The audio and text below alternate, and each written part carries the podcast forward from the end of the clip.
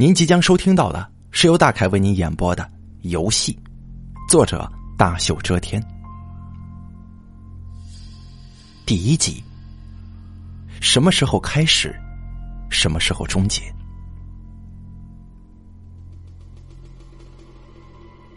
在我身上发生了一件十分荒唐的事起初看起来像是个意外，后来又像是玩笑。但最后我发现，这件事情其实非常严肃。第一次发生是在地铁上，晚上十点四十分，从天台路开往仁义广场的末班地铁驶出了。车厢里空荡荡的，加上我一共七个人，镶嵌在天花板上的灯管奢侈的照亮了整个车厢。人们的脚底下拖着长长的影子。大家仿佛都不乐意群聚，分散在车厢里的各个部位。两个看样子像是刚下班的中年男人，隔开一米的距离坐在我对面。一个扭头望着窗外，一个正在专心发着短信。一对年轻的情侣紧靠在车厢尽头，互相之间做一些小动作。一个学生模样的女孩背着双肩背包，站在车厢的中央，手拉吊环，耳朵里牵出耳机的连线，身体随着我听不见的音乐声在摇晃着。还有一个老人就坐在离我不远的地方，两手一直在颤抖。我把电子书从包里取出来，翻到上次看的地方，认真的阅读起来。我很快就沉浸在书的情境当中了。铁轨摩擦的声音逐渐从耳朵当中就消失了。正当我为书中的主人公命运担忧的时候，脑门上啪的一声被敲了一下。我愕然的抬起头，眼前人影一晃，那个学生模样的女孩飞速跳下列车。原来，列车不知什么时候已经到站了。站台上稀稀拉拉的站着几个人，上了后面一节车厢。我透过车窗凝视着那个女孩。她下车之后，飞快的跑出站台，始终没有回头望我一眼。车子又开动了，其他人似乎都没有发现在我身上发生的事情，依旧维持着原状。我郁闷的摸了摸额头，感觉手指头湿漉漉的。我当时心里一惊，放到眼前一看，一些红色的液体粘在我的手指尖上。我的第一感觉就是额头流血了，但是我很快就看出那并不是血，是粘度很高的东西，油乎乎的，搓也搓不去。我凑到鼻子前闻了闻。像是印油。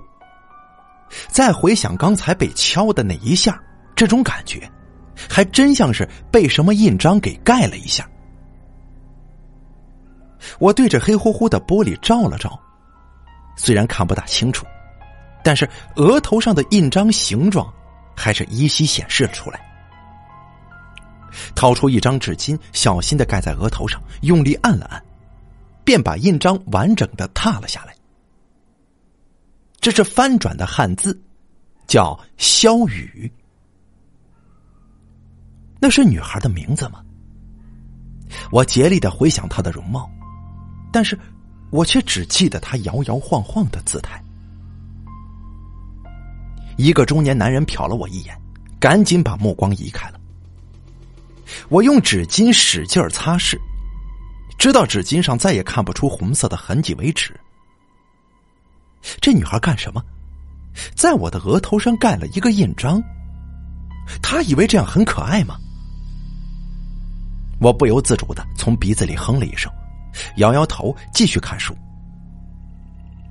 列车中间停了两次，没有人下车。那个瞟了我一眼的中年男人，不知什么时候摸出了一个十英寸的上网本就开始玩了起来。噼噼啪啪的打字声在整个车厢里回荡着。年轻的情侣似乎被打扰了，不满的朝他频频侧目。他低头凝视着屏幕，偶尔抬头望我一眼，目光当中带着某种目的性的东西，仿佛我是他正在寻找的某个人一样。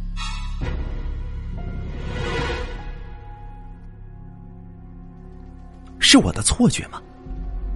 我疑惑的看着他，他很快又把注意力转到屏幕上。我的目光悬空了一会儿，也重新回到了电子书上。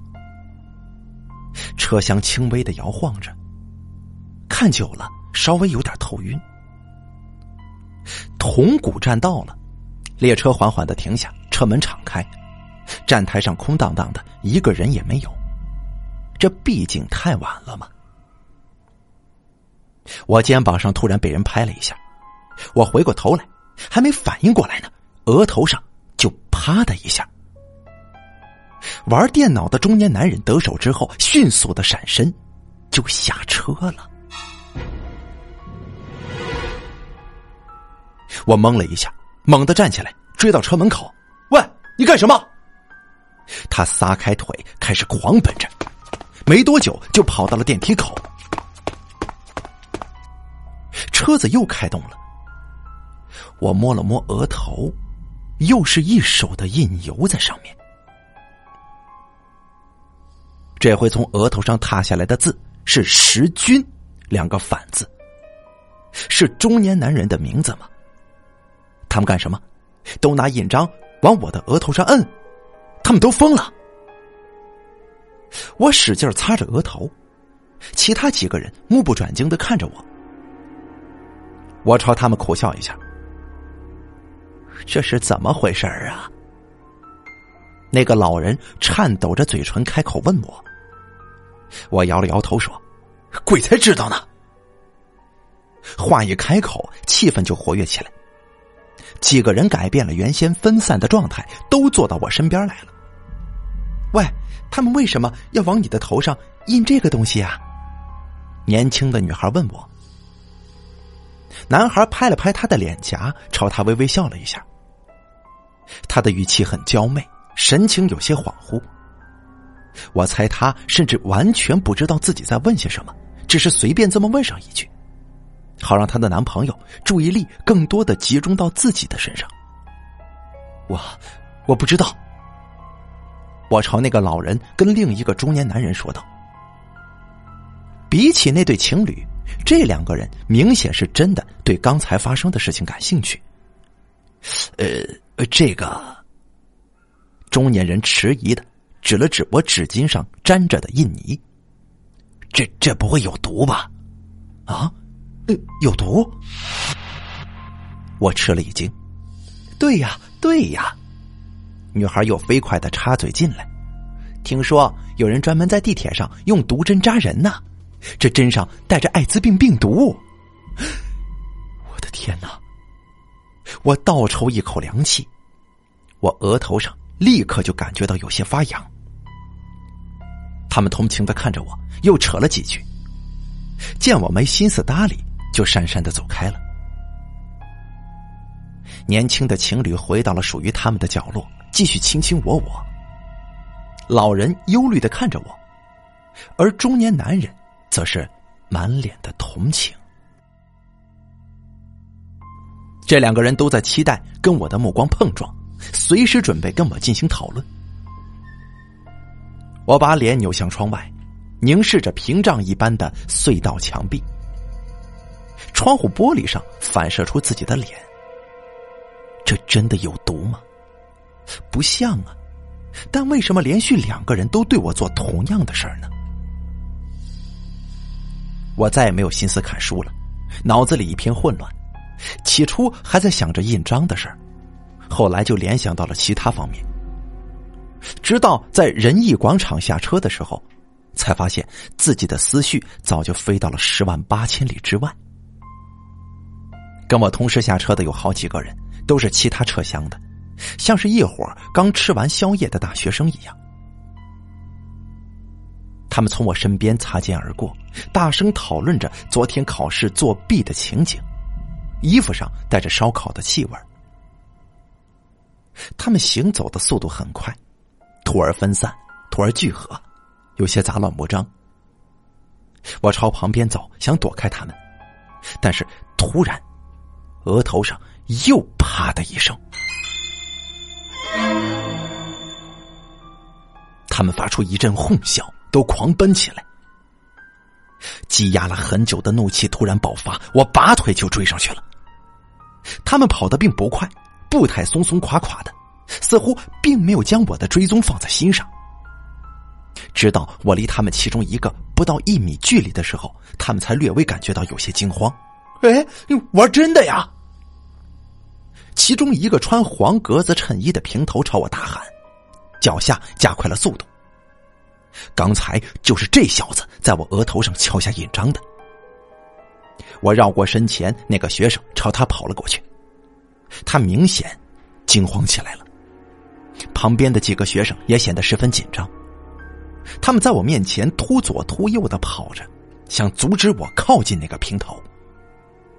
要是往常，我追两下子也就罢了，但是今天晚上连续发生的几件同样的事把我给惹恼了。我很快就追上了那个平头学生，一把攥住了他的脖子。你，你干什么？他的脸都吓白了。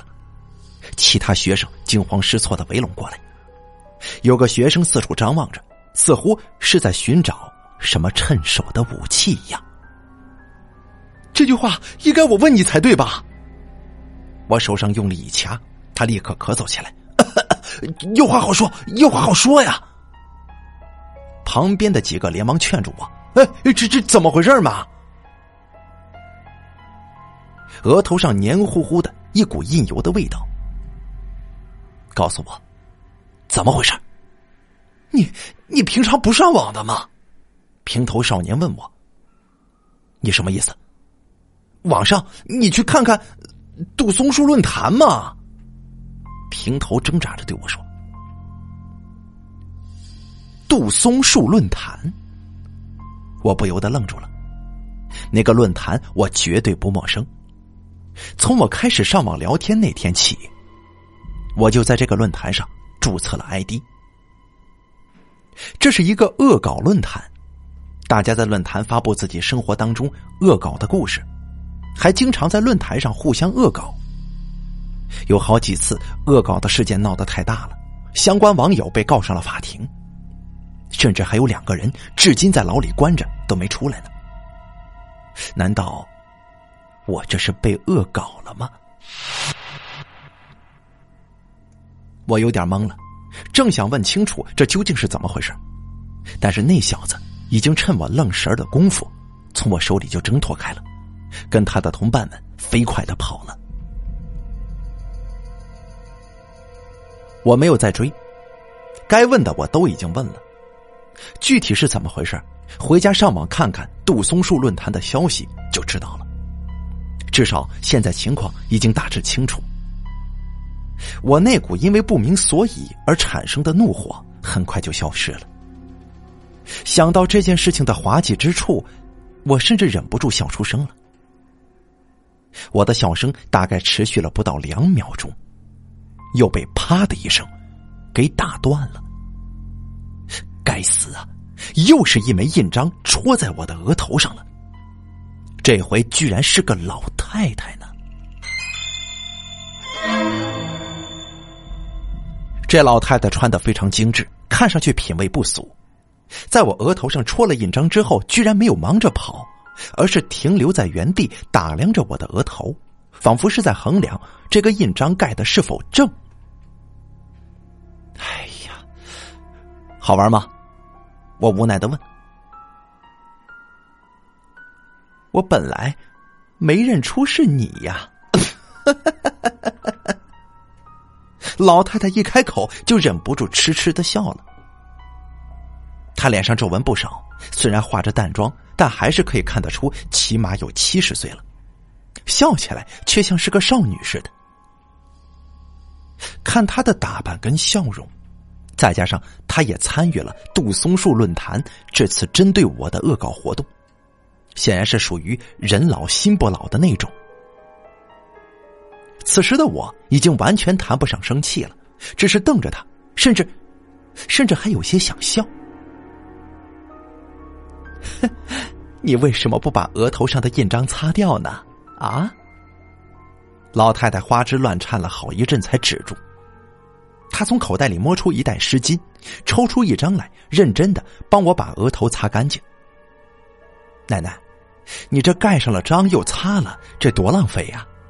我无奈的说：“我呀，这是在帮你呢，不然你这一路上要被盖多少下啊？你家离这儿远吗？”老太太此刻完全是一副长者的慈爱口吻，我几乎都要被她给感动到了。我家就离这儿不到两条街，但我还是做出了一副诚恳的样子说：“远，呃，奶奶，你还有事吗？没事我就回去了。”我急于回家上网查查这具体是怎么回事。啊，没事了，没事了，你走吧。老太太笑眯眯的把纸巾扔进垃圾箱里，目送我离开。我刚走了两步，她又迈着碎步跑上来了，把那包湿纸巾塞到我的手里，拿着，你用得着这个？啊，谢谢了。我苦笑一声。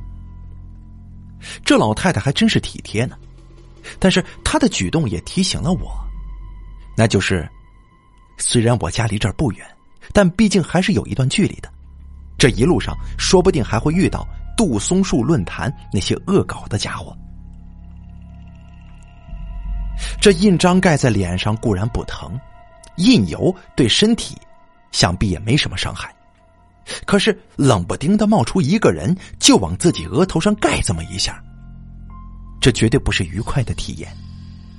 何况对方万一失手盖在我的眼睛上。那问题可就大了。无论如何，回避一下总是好的。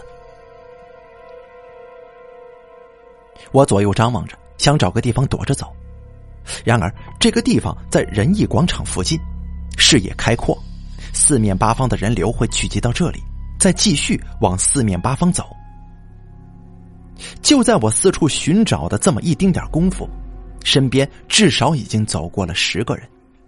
其中两个人用异样的目光看了看我，我慌忙低头，用手挡住了脸。倒霉的是，今天穿的衣服没领子，我想把领子竖起来，把脸遮一下都不成。但人呢，总是有办法的。我索性就用两个手掌遮住大半个脸往前走。这招虽然引来许多诧异的目光，但走过了一条街，再也没有人跑过来。往我脸上盖章了，这手掌捂在脸上，自然是十分的闷热，加上我又走得快，很快就汗津津的，十分难受。我朝四周看看，这条街上的人已经少了许多，有一段路的路灯坏了，隐没在黑暗当中。我飞快的走进那根坏掉了路灯灯柱下面，把手掌移开，擦干净脸上的汗水。让燥热的脸在晚风当中冷却一下。就在这个时候，有两个人朝这边走过来了。我连忙转身，面朝灯柱，把脸隐藏起来。那两个人走得很慢，好半天都没有从我身边走过。那个女的停下来，甚至对男人撒起娇来了。两个人磨磨唧唧在我身边暧昧了好几分钟，完全就拿我当个死人了。在这几分钟里，我的目光逐渐适应了黑暗，听到身后暧昧的对话，我觉得，我觉得十分尴尬呀，便将注意力集中到灯柱上来。这灯柱上贴满了小广告，有开锁的、办证的、招聘的、找工作的、找人的，不一而足。往常我对这种小广告是从来都不留意的，但是站着也是站着，为了打发这点等待的时光，我在密密麻麻的小白方块当中寻找起有意思的广告，阅读起来。大部分广告都是老一套，也有几个比较神的，比如一张巴掌大的广告上就提到了一种江湖失传已久的魔术，能够将别人身上的东西变到自己身上来。据说异常神奇，千百年来也没有人能够看出其中的奥秘。广告词天花乱坠，充满了怪力乱神，但明眼人一看就知道，这所谓的魔术啊，实际上只不过是小偷的伎俩罢了。我在一边看着，我一边笑着，但是目光再往上移的时候，我就笑不出来了。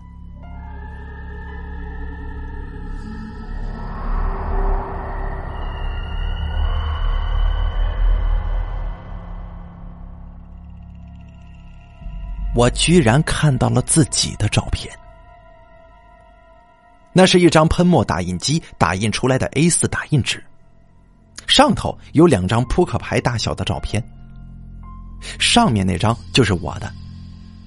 这张照片是前不久旅游的时候拍下的，我记得自己并没有放到网上，甚至没有打印出来，现在仍旧存在我的相机里。到底是什么人？如此神通广大，居然能拿到这张照片呢？这并不是最重要的，最重要的是，在这两张照片上有一小段话。我凑近了仔细看，我总算明白额头上印章的由来了。果然是杜松树论坛搞的鬼。这个一向以恶搞闻名的论坛，从昨天晚上开始推出了一种新的恶搞游戏。这种游戏的名字叫做“专属之人”。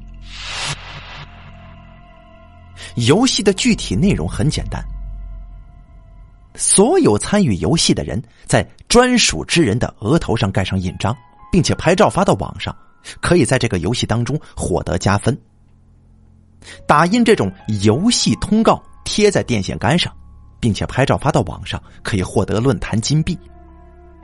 每二十枚论坛金币可以兑换一部分的游戏积分。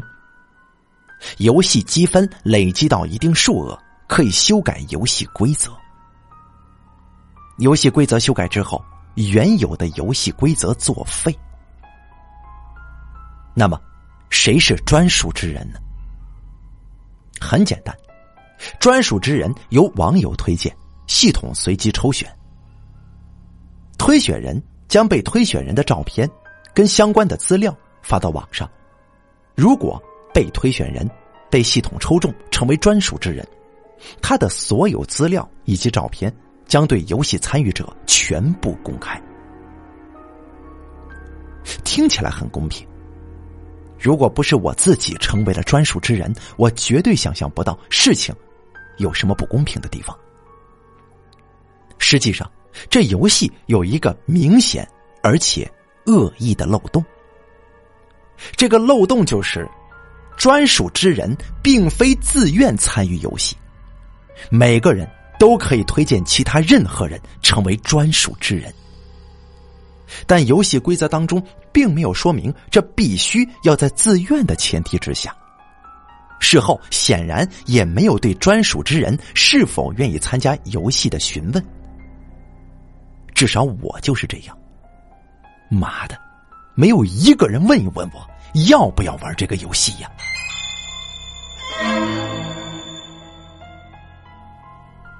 这样一来，这个游戏就有了凶残的一面。那就是任何人都可以将他们讨厌或者仇恨的人推上专属之人的位置。如果抽中了，则可以借由所有参与游戏者来捉弄这个专属之人。而我就是这么一个被戏弄的人。究竟是谁把我推上了这个位置呢？我苦苦思索了许久，我想不出我曾经得罪过谁。不过这事儿也说不好，谁也不会把怨恨那么明白的写在脸上，每一张笑脸背后都有可能隐藏着一颗愤怒的心。想到这里，我突然觉得有些寒冷，我抱了抱膀子，将那张 A 四打印纸揭下来，我折了几下，塞进裤子口袋里。那上面另一位仁兄现在不知道是什么情况。他有幸跟我一起成为这个游戏的两个专属之人。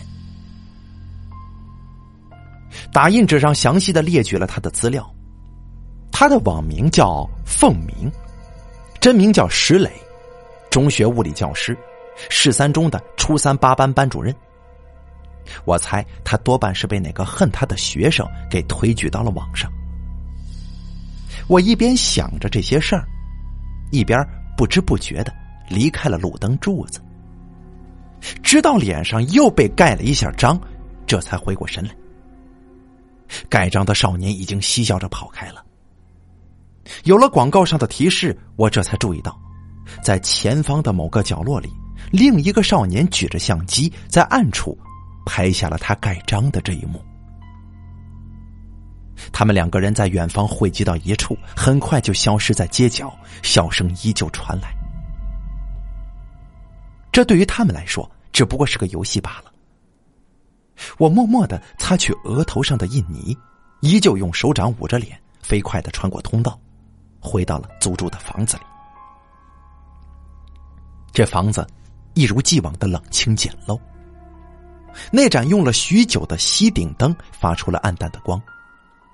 关上门的那一刹那，我长舒了一口气。我这下子总算不用担心有人往我额头上盖印章了。不过，我这口气还没吐完，啪的一声，额头上重重的着了一下。那个人影从我面前跳开，灯光迅速一闪，人影又扑了上来，搂着我的脖子，一股淡淡的香水味儿覆盖了我的鼻子。我一把将他推开，他撅着嘴看着我：“你怎么了？”是莫娜，我的女朋友。她有我房间的钥匙，有时候还在这里过夜。现在她出现在这里并不奇怪，奇怪的是她手上拿着印章，印泥覆盖在我的额头上。我随手拿起桌上的她的小镜子。照了照，照出两个反写的汉字“莫娜”。我把镜子放下，走进洗手间里，挤了一点洗手液，涂抹在额头上，用力的擦着。经过这一夜的盖章，额头上已经变得红的一片了。我使劲揉搓了许久，才慢慢洗去了所有的印泥。莫娜站在洗手间的门口看着我，几次想要上来帮忙，都被我给推开了。他原本开心的笑脸逐渐耷拉下来，有些不知所措的在我身后走来走去，有时候单腿支撑着直立的身体，从镜子里寻找我的眼睛，想要跟我对视，但是我总是故意避开他的目光，我故意洗得很慢。趁着这个安静的功夫，我慢慢的明白了一件事儿：作为专属之人公布出来的。那张我的照片，现在还保留在我的相机里。除了我之外，只有莫娜才能拿到手。是莫娜推荐我成为专属之人的吗？但为什么呢？也许不是吗？也许是某个小偷。我不愿意在哪怕存有千分之一另外一种可能的情况之下冤枉莫娜。我确实很喜欢她，我也曾经异常确信她也同样喜欢我，所以我只能暂时什么都不说。我一边擦拭着额头上的水珠，一边走出厕所。莫娜站在厕所门口拦着我，我轻轻的将她拨到一边。他眼睛里突然涌上了大片的泪水，我假装没看见，快步的走进卧室。他也跟着我走进了卧室，但还是什么也没说。这不是他的风格呀，这说明他知道什么地方惹恼了我。这区区盖章的事儿，我不会生气，这他应该知道我的，但是他也许不知道。我的心又乱了。我打开笔记本，在等待开机的过程当中，我使劲盯着桌上的一处烟头烫出来的疤痕。莫娜就在我身边，紧张的呼吸着，身体发出巨大的热量。这次开机的过程无比漫长，好不容易连上了网络，我迅速的点击杜松树论坛的网址。莫娜的身体微微震动了一下。他当然知道这个论坛了，我们就是在这个论坛上认识的。论资历的话，他比我还要早进这个论坛几个月。有好几次引发网络震动的恶搞事件，都是由他组织的。那么这一次。组织者是不是他？论坛打开了，莫娜已经在我的身边坐下了，她几乎跟我脸贴着脸，但我还是没搭理她。关于专属之人的游戏帖子已经被置顶了，用深红色醒目的大字体悬挂在论坛的最上方，一打开页面就映入了眼帘。我打开这个帖子。匆匆的看了一遍，内容跟那张小广告上发的没什么太多区别。我的目光落到帖子底部，那里写着组织者的名字，都是陌生的 ID。啊，这让我松了一口气，至少莫娜她并不是个组织者。然而没有太大意外，我在专属之人的推荐帖里看到了莫娜的 ID。他兴致勃勃的推荐了我，并且把我的照片给放了上去。令我意外的是，他在帖子里并没有隐瞒这一点，反而以一种十分自豪跟兴奋的语气，表示非常期待他在这个世界上最爱的人能够成为这次游戏的对象。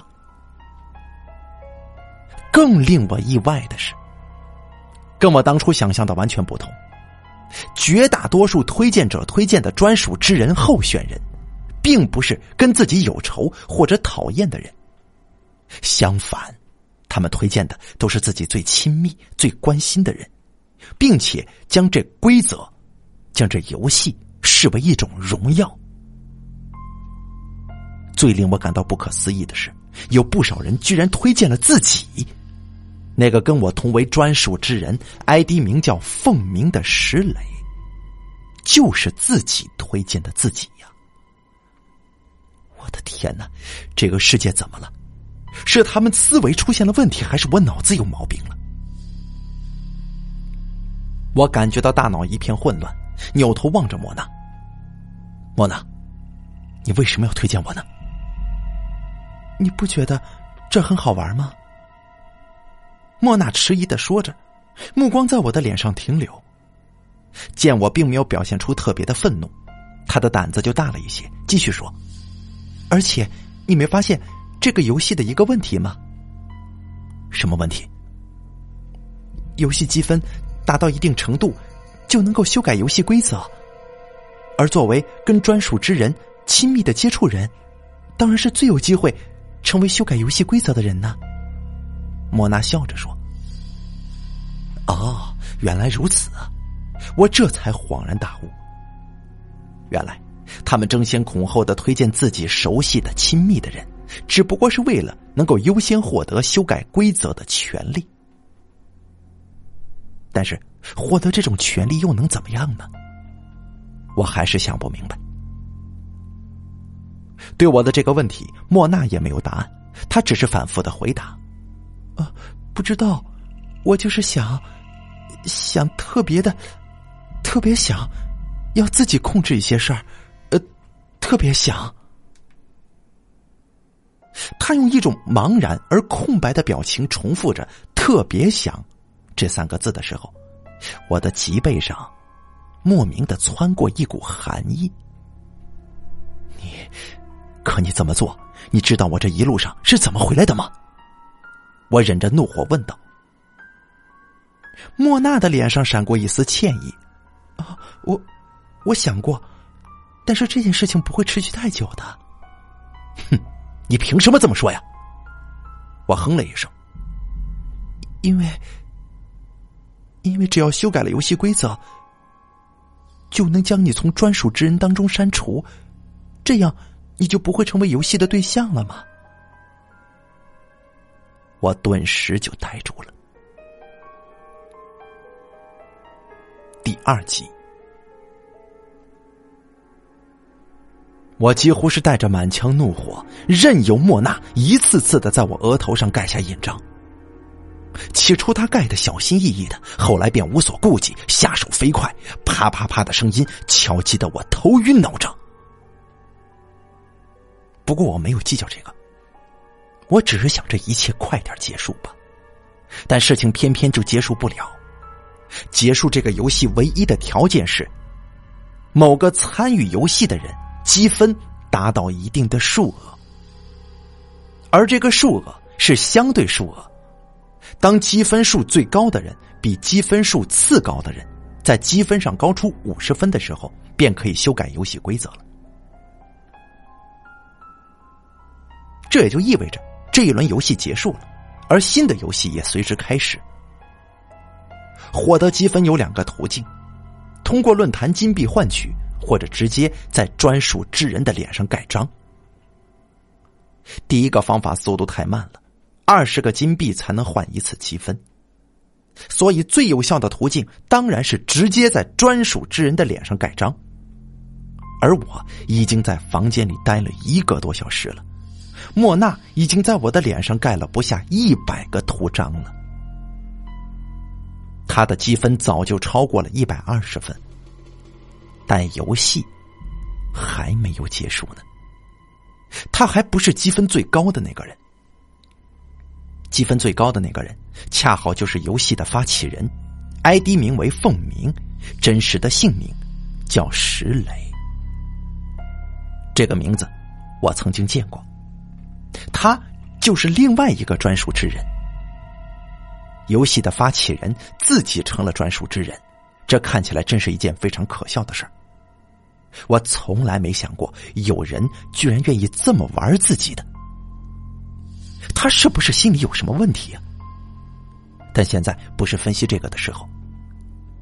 石磊的积分比莫娜高出了四十分，离五十分不远了。当然，他完全有条件做到这一点。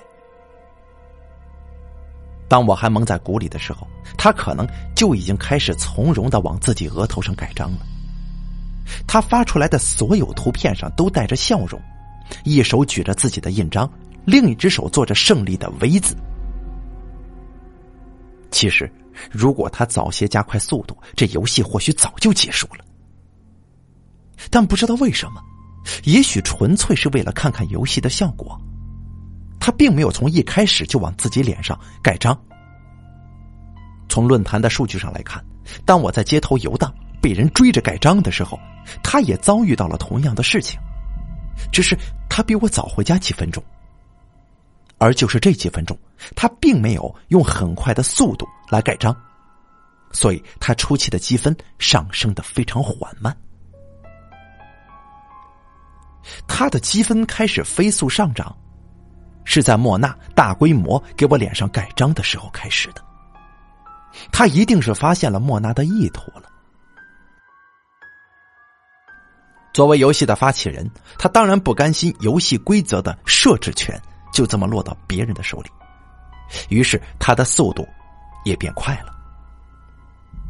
从他加快速度的那一刻起，他已经把我们当做了竞争对手。而我跟莫娜对此还是一无所知的。我们在盖章的过程当中还不断的争吵着，每盖几个章，我就得起身去把积累太厚的印泥给洗掉，否则新盖上的章完全看不清楚。就是这样盖了洗，洗了盖的时间，耽误了我们很久。我们一直笃定自己必然会很快取得胜利，甚至没有顾得上去看一看积分的排行榜。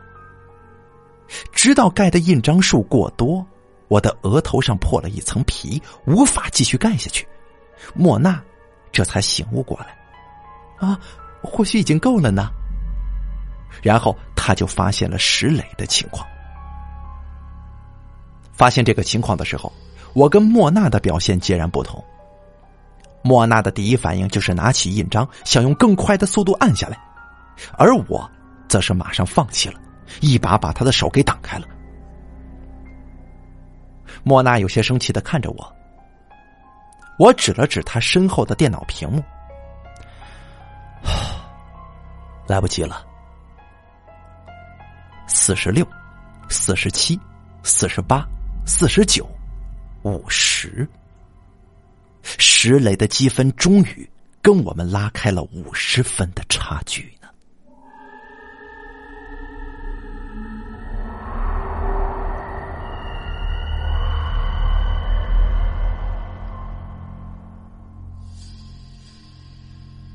而他很快也在论坛上发言，修改了游戏规则。莫娜泄气的瘫坐在地上，刚才那么一阵密集的盖章，他显然也累了。我揉着额头上破了皮的地方，仔细看着石磊刚刚发出的新规则。新规则跟旧规则没有多大区别，仍然是专属之人的游戏。专属之人仍然是石磊跟我。唯一改变的是，这回不再是往专属之人的额头上盖章了，这回是直接用刀子在身体的任意部位留下划痕。这下子就十分危险了。我跟莫娜起初还在互相埋怨，看完新的游戏规则，我们一下子就都沉默了。新的游戏规则在积分达到标准之后的几秒钟之内就出现在论坛上。显然，石磊是有备而来的，这就是他早就设计好的。他是不是疯了？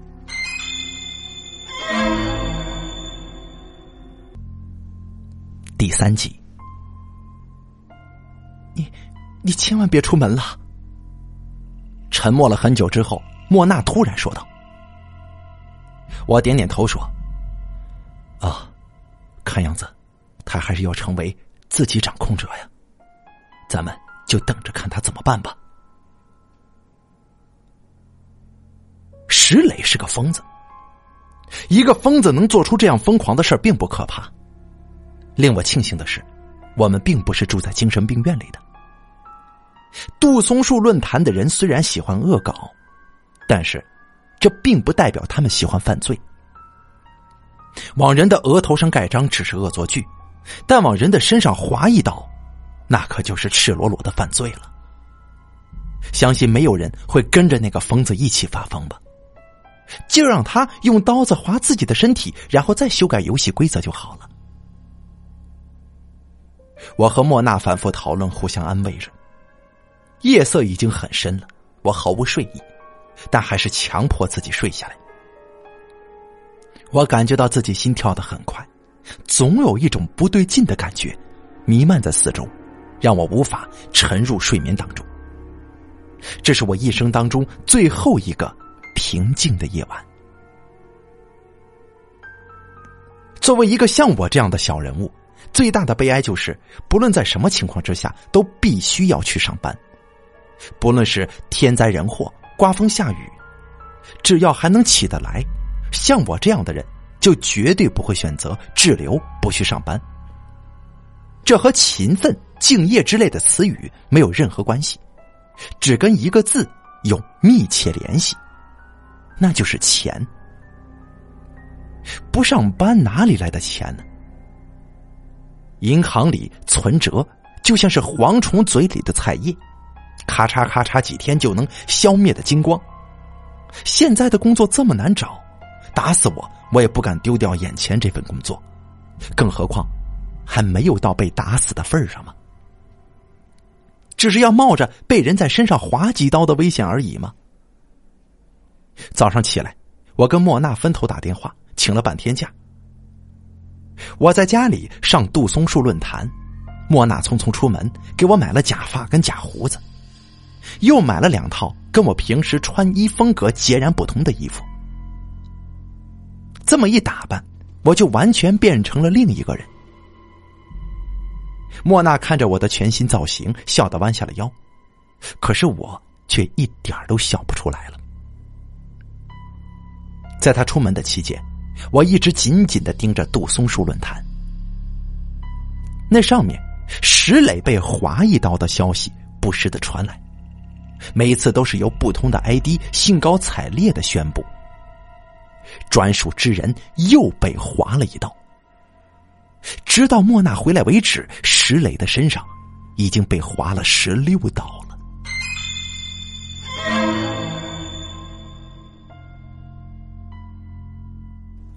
这个频率比我昨天被盖章的频率要高得多，而让我最为不安的是两点：第一，随着时间的推移，石磊被刀划的频率是越来越高了。头两刀是间隔一个小时划上去的，后来几刀中间就只隔了半个小时，再后来就是十多分钟、几分钟。到最近的几次，几乎就是在一分钟之内，石磊就被连续划了四刀。照这么划下去，石磊还有命在吗？另一件让我不安的事情是，已经有人在论坛上提出了一个疑问：杜松去哪儿了？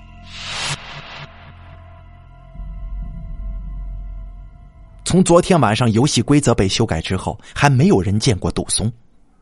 杜松是另一个专属之人，而另一个专属之人就是我。我就是杜松。杜松是我的本名，也是网名。恰好这个名字又跟杜松树论坛的名字相吻合，这也算是一种缘分。以往这都是我在论坛夸耀的资本。可现在我才发现，这真是个要命的缘分呢。因为在石磊的另一条帖子里，我发现，他选择我作为另一个专属之人的唯一原因，就是我的名字跟论坛的名字是一致的。现在已经有人开始人肉我的家庭地址了。实际上，在游戏当中，我的资料已经被公开的差不多了。有的网友甚至跑到我以前曾经租住过的地方去找我，不过幸好我早就已经不在那儿了。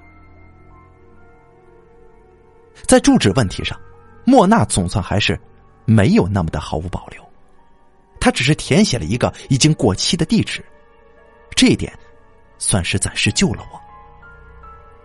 问题是，他把我公司的地址完整的填上去了，已经有无数的网友守候在那里了。小人物的悲哀就是于此，我们别无选择。到了下午，我还是出门去上班了。在中午的时候，网友们就失去了石磊的踪迹。他不知道怎么就从人们的视线里逃了出去，现在谁也找不到他。找不到他，我就成了一个更加显眼的目标了。根据论坛上的留言来看，守候在公司楼下的论坛网友就已经有四五十个了。这么多人，每个人在我身上划一刀，哪怕只是轻轻的一下，也够我受的了。而且现在是夏天，衣服不可能穿的太厚，这就导致我既不能用厚衣服来隐藏自己，也无法用衣服来阻挡刀锋。我和莫娜几乎是怀着赴死的决心走出了家门。他将我送到公司楼下。我们本以为会看到五十多个人举着明晃晃的刀子在那里等着我，但实际上，公司的楼下一切正常，至少表面上是如此的。可是，为什么多了那么多可疑的人呢？那个在附近练太极拳的老人，为什么？他总是四处瞟呢。现在是下午，而且是在闹市区，不论是时间还是地点都非常不适合去练这太极拳的。那么，他在这里到底是为什么？还有，那个守着垃圾堆、心不在焉翻倒垃圾的女人，眼睛也在四下晃动着。眼前放着几只废弃的纸箱子不捡，脸上露出一副正在寻找什么人的神情。而他身上的那套行头，没有五千块钱是绝对买不下来的。穿一身这样的衣服，会来捡垃圾吗？还有，每个人都很可疑呀。就连莫娜也发现了不对劲。我们是怀着怎样的勇气，战战兢兢的走过公司那条街道的呀？在此之前，我们无数次在店铺的玻璃橱窗前检查我的伪装，确认万无一失之后，这才鼓起勇气朝公司走去。只要进了公司就安全了，这是我们的共识啊。起初，什么事情也没发生，我们几乎都快走到公司楼下了。我暗暗松了口气，莫娜却紧张的扯了扯我的衣袖：“喂，他们都在看我们呢。”“什么？”我浑身一紧，四下打量一下，果然，那无数道原本四处搜寻的目光，现在都集中到了我的身上。我顿时感觉到自己浑身闪闪发光。就像是舞台中心光柱下的小丑一样，怎么藏也藏不住。这，这是怎么回事啊？我惊慌不已。而莫娜比我更加慌张，已经有人朝我们快步的走过来了，越来越多的目光集中到我的身上，绝对不止五十人，也许是一百人或者更多。这说明，在我们出门之后，有更多的网友集中在这里等我。是什么地方露馅了吗？惊慌当中，我从公司楼下的玻璃门上看到了自己的影子，乱蓬蓬的头发，一脸的络腮胡子，一身皱巴巴的肥大衣服，我连我自己都认不出来。他们是怎么认出来的？我迅速的判断着，看看他们。再看看我跟莫娜，心中不禁一动。我们跟他们的区别在于，他们四处打量着，寻找目标，而我跟莫娜指盯公司大楼的门。当周围所有的人都在寻找目标的时候，两个目标明确的人，就显得格外显眼了，不是吗？格外显眼，也就格外引人注意。所以他们才会怀疑我们。谁也不是傻子，他们自然也会想到我可能会伪装，可能会化妆。越来越多的人朝我们走来，他们越来越快，有人开始小步跑。关键时刻，他们开始迟疑了，脸上露出了怀疑的神色，盯着我们看了一会儿，又互相看看，脚步放缓，最终退了回去，四散开来。练太极的练太极，捡垃圾的捡垃圾。我跟莫娜都舒了一口气。让我们脱险的，并不是奇迹，而是我们自己。关键时刻，我跟莫娜福至心灵，无师自通的变成了优秀的演员。我们学着他们之前那种四处打量、寻找目标的模样。目光在四周的人身上来回穿梭，这最终打消了他们的疑虑。他们经过分析甄别，终于认定我们是跟他们一样的人。我们也是伪装成路人，来等候专属之人的网友。有两个穿着西服、假装成卖糖葫芦的网友，甚至还友好的碰了碰我的肩膀：“哎，哥们儿。”看见杜松了吗？他怎么还没来呢？我的天哪！他们穿的可是路易威登啊，来卖糖葫芦呢。我是该笑还是该哭呢？我竭力的控制自己的面部表情，保持跟他们一样的神秘腔调，说：“我我不知道啊，不会是跑了吧？”哼，跑得了和尚跑不了庙。旁边一个伪装成小贩的男人大声的说着。他推着一车西瓜，两个假城管从他身边走过，目光四处搜寻，丝毫没有驱赶他的打算。我打了一个寒颤，我跟莫娜快步的走进了我的庙里，这下子就安全多了。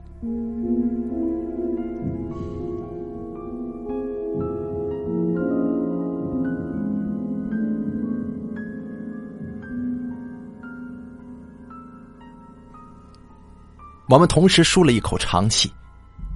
公司的大堂一如既往的寂静，保安跟保洁都在闲忙着。我出于习惯，想要跟他们打招呼，但是莫娜却狠狠的拽了一下我的肩膀：“喂，你看他们的眼神呢？”莫娜凑在我的耳边低声说道。我这才注意到，那些看起来跟往日一样闲散工作着的人，目光却无比的犀利。一道道目光如同利剑，汇聚在门口的方寸空间。这是怎么了？连公司也不安全了吗？我浑身都站立起来，怀着异常忐忑的心情，我们上了电梯，很快进入公司。进入熟悉的环境，看到熟悉的人。我略微放松了一些。门口的小美正对着镜子修理睫毛，看到我进来，他皱着眉头，高声说道：“你是谁呀？出去，出去！”我先是一愣，继而明白过来，以我现在的打扮，他完全没有认出我是谁。我不由笑了一下，我把假胡子一把撕下来，朝小美做了个鬼脸。哎呦，这这不是杜哥吗？你怎么搞成这副模样啊？啊！小美一边笑着，一边朝我走过来，伸手好奇的拽着我的衣服。下一秒钟，一阵闪电般的疼痛从我的胳膊上就划过去了，衣袖迅速被染红，胳膊上出现一道一寸来长的口子。莫娜惊叫着将小美推开，小美。将手上仍在滴血的小刀塞进裤口袋，拿出手机，咔嚓朝我拍了一张照片。啊，小美，你……我还在震惊当中，眼见公司的其他同事已经笑吟吟的走过来，我的目光越过那些微笑，我看见了他们指缝间闪烁着刀光。已经到了这个地步了吗？我将小美朝他们用力一推，拉着莫娜飞快的往外跑。跑到电梯门前，他们也追来了。电梯门迟迟不打开，莫娜拉着我往逃生门的方向跑。逃生门狭长幽暗，一进去眼前漆黑，我们来不及点燃打火机，就这么摸着黑一圈一圈的往下跑。身后是凌乱而且急促的脚步声，仿佛随时。就会有人扑到自己的背后一样。我嗅到自己身上浓重的汗臭气味，衬衫潮乎乎的贴在身上，让我简直喘不过气来。莫娜身上的脂粉被汗水润开，香气扑鼻而来。我正跑得晕晕乎乎呢，胳膊上猛然一疼，感觉到鲜血顺着胳膊就流下来了。完了，完了，这是被人追上了！惊疑之间，我眼前一亮。莫娜举着手机，正在对我拍摄呢。莫娜，我朝他大喊一声：“你快走！”他一边低头，用纤细的手指飞快的将刚才拍的照片发到网上，一边头也不抬的对我说：“我我也不知道是怎么回事，实在对不住，我控制不住了，呃，对不起。”你快走吧！我呆住了，我还在愣神的功夫，他已经发完了图片，上来又是一刀。他哪里来的刀啊？可是现在顾不上这个问题了。莫娜兴奋的神情，夹杂着愧疚，眉宇间一片爱怜跟无奈的神色，仿佛他的灵魂已经无法控制自己的身体。有另外一种狂热、暴力的生物占据了他的躯壳，他无力与之抗争。手机又举起来了，头顶上的脚步声更近了。我一把将莫娜推开，没入黑暗当中，几乎是跳跃着往楼下跑。身后的脚步声当中多了我熟悉的一种声音。莫娜的香味远远的飘下来，我胸口闷得慌，脸上湿漉漉的。也不知道是汗水还是泪水，这该死的石磊为什么发起这样的游戏呢？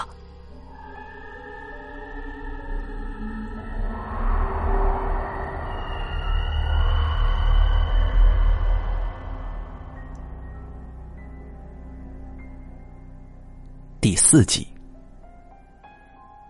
好不容易跑出楼道口刚要冲出去我猛然想起自己没有带假胡子而门外那么多虎视眈眈的人。我打了个寒颤在口袋里胡乱一摸，居然摸到了假胡子。我匆忙的往嘴唇上一贴，飞快的冲了出去。门外的人更多了，见我冲出来，他们都警惕的看着我。我朝身后挥了挥，杜松在后面。妈的，他带了刀，你们小心点啊！人群爆发出兴奋的呼啸，他们从我身边经过，再也没人注意我，仿佛一股黑色的洪水瞬间涌进了逃生梯。我飞快的朝前跑。身后传来小刀捅穿肉体的巨大声响，我仿佛又嗅到了莫娜的香味儿。莫娜会怎么样呢？我会怎么样呢？我擦了擦模糊的眼睛，从大马路跑到小马路，接着躲进了一条废弃的巷子。世界终于安静了，这里没有看到一个人，地上扔着几只箩筐。我顺着墙壁滑到地上坐下，颤抖着从口袋里摸出一盒香烟来。烟已经被汗水湿透了，怎么点也点不着。正在努力，旁边突然伸过来一支干燥的香烟。我下意识的接过来，随即意识到身边有人，我立刻汗毛竖立，叫一声往后爬了几步。一个血淋淋的人站在我的面前。是石磊。唉，行了，行了，别这副样子。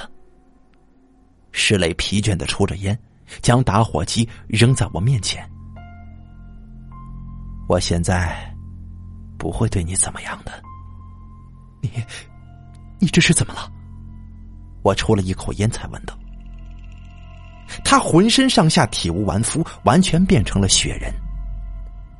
我也不知道事情怎么会变成这样。开始的时候，我只是想玩个游戏而已，盖章就盖章嘛，又不会死人。后来不晓得怎么回事，我自己就想获得游戏控制权，反正自己给自己盖章很方便嘛。游戏控制权第二次落到了我手里。然后，然后后来就诡异了。他深深的吸了一口烟，从鼻孔当中喷出来。莫名其妙的，游戏规则就变成这样了。其实我不想的，我本来是想设置一个很有爱的游戏，怎么会变成这样呢？我，我真的想不通啊！他颠三倒四的说着。我并没有听得太明白，但是看到他的神情，让我想到了莫娜。莫娜也说过，她无法控制自己。似乎石磊也是。难道这游戏的规则并不是由修改规则的人确定的？冥冥之中，似乎还有别的力量在掌控着这一切吗？那种力量让石磊将规则修改的完全出乎自己的意料。也让莫娜跟其他所有的人陷入了疯狂。我本来想找到你，跟你身上多划几刀，然后再把游戏规则变好的。可是，可是我这一路上已经挨了太多刀了，我我实在没有力气跟你对抗了，只好划我自己了。说话间，他已经将烟头吐掉，将一把。已经染成通红的刀，在腹部划了一下，举起手机拍摄，上网，传照片。这一系列的动作一气呵成，显然已经重复过不知多少次了。这么说，我安全了吗？石雷很快就可以修改游戏规则，那么接下来，一切都会改变的。我凝视着他，就在这一瞬间。有某种东西落到了我的身上，我不知道那是什么，只知道一股躁动在心中蛇一样的翻腾，翻腾的我坐立难安。我听见自己的脑海当中有一个明确的声音，在大声的呼喊着：“你，你也能成为游戏规则的制定者，你也可以的。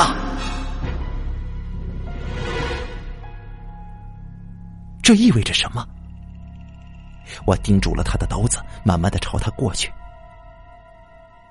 慢慢的朝他过去，过去，在他身上划几刀，只要超过所有的人，你就能够制定游戏的规则了。那声音在脑海里越来越响，淹没了一切其他的声音。石雷惊慌的脸在我面前幻化成一朵血红色的大花。他似乎在呼喊着什么，可是我已经听不见了。我感觉到自己夺过了他的刀，正一刀一刀的划在他的身上，血肉翻飞。石雷拼命的喊着，我突然感觉到脊背一阵刺痛。我回头一看，是莫娜。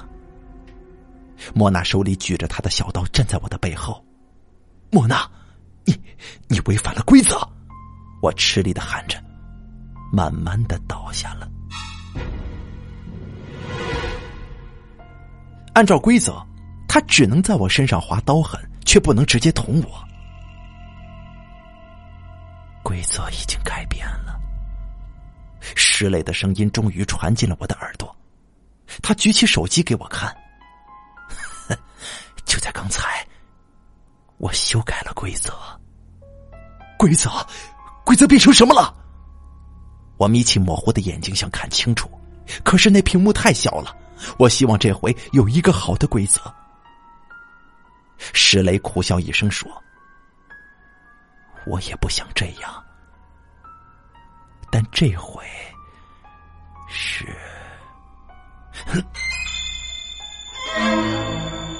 他突然目露凶光，那刀从我胸口划过。不对，感觉不对，是从我胸口穿过的。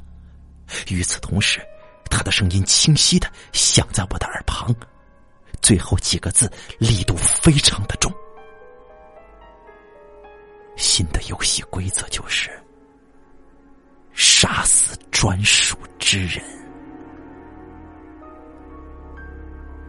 他疯了，所有人都疯了。为什么会有这样的规则呢？我已经说不出话来了。只是用目光询问他，他苦笑一声：“我也不想这样的，可是我控制不了。你知道，规则发展到这一步，只能是杀死专属之人，不可能是别的。为为什么？”眼看着他再次举起刀来，我闪动着嘴唇问他：“对不起。”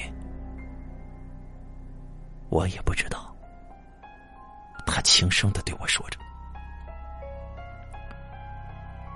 刀落了下来，莫娜的刀先落下来的，一刀又一刀，刀刺入肉体发出的可怕声音。莫娜浑身浴血，全神贯注的用那把短刀一刀一刀的，慢慢的将石磊送向死亡。我心中仍旧翻腾着有毒蛇一样的欲望，伸手想将石磊落在地上的刀捡起来，但是我动不了。在我脑海的角落，有一个清凉的声音提醒我：“幸亏你动不了啊！”是的，幸亏我动不了，不然我要么杀死石磊，要么杀死自己。我就那么一动不动的看着，眼睁睁看着莫娜杀死了石磊。他在狂喜当中摇晃着站起身来，刚拿起手机要制定规则，脑袋上猛然挨了一下。他吃惊的回过头看了看，一声没吭就倒下了。大量的人从狭窄的巷子口涌入，瞬间就将巷子塞得满满的。他们谁都没有注意我，全部都盯着地上石磊的尸体。我摸了摸嘴唇，胡子还在。趁着他们没注意，我将自己塞进了一只倒扣的竹筐底下。专属之人已经死了，规则还没有修改，会发生什么呢？透过竹筐宽大的缝隙，我看到一场屠杀，每个人都在争夺石磊的尸体，为石磊而准备的小刀刺在他们彼此的肉体上。我捂住了耳朵，他们疯狂的互相刺着，仿佛不知道疼痛一样，脸上是对规则修改权那强烈的欲望，如同莫娜跟石磊，血流成河。地面上除了红，就再也没别的颜色了。我捂住眼睛，血腥的味道如同绸缎一般封住了鼻孔，捂住了鼻子。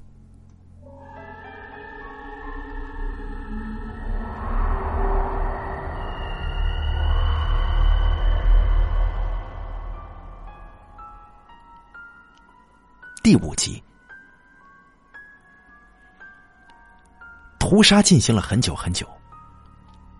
天黑之后，月亮升起来了，银白色的月光照着小巷，再也看不到一个直立的人，所有残缺的肉体都在血泊当中挣扎蠕动着，再也没人有力气能够站起来。石磊已经成为了一堆肉酱。我掀开竹筐，蹒跚着在那些蠕动的肉体当中前行，见到没死的就补上一刀。直到小巷彻底寂静，再直到无人呻吟。然后我举起莫娜的手机，拍下石磊的尸体，在杜松树论坛写下了一条规则。这是我要的规则，唯一的规则，终止专属之人的游戏。我就这么摇晃着走出了小巷，我需要去看医生。小巷外面，密密麻麻的人朝我冲过来，通红的眼睛，雪亮的刀，一刀一刀的刺进身体，冰凉的刀刃瞬间滚烫。我在剧痛当中一遍又一遍的问：“规则不是已经修改了吗？游戏不是已经结束了吗？”不过，没有人回答我，有的只是刀声。游戏结束了，屠杀。才刚刚开始，月亮变成红色的了。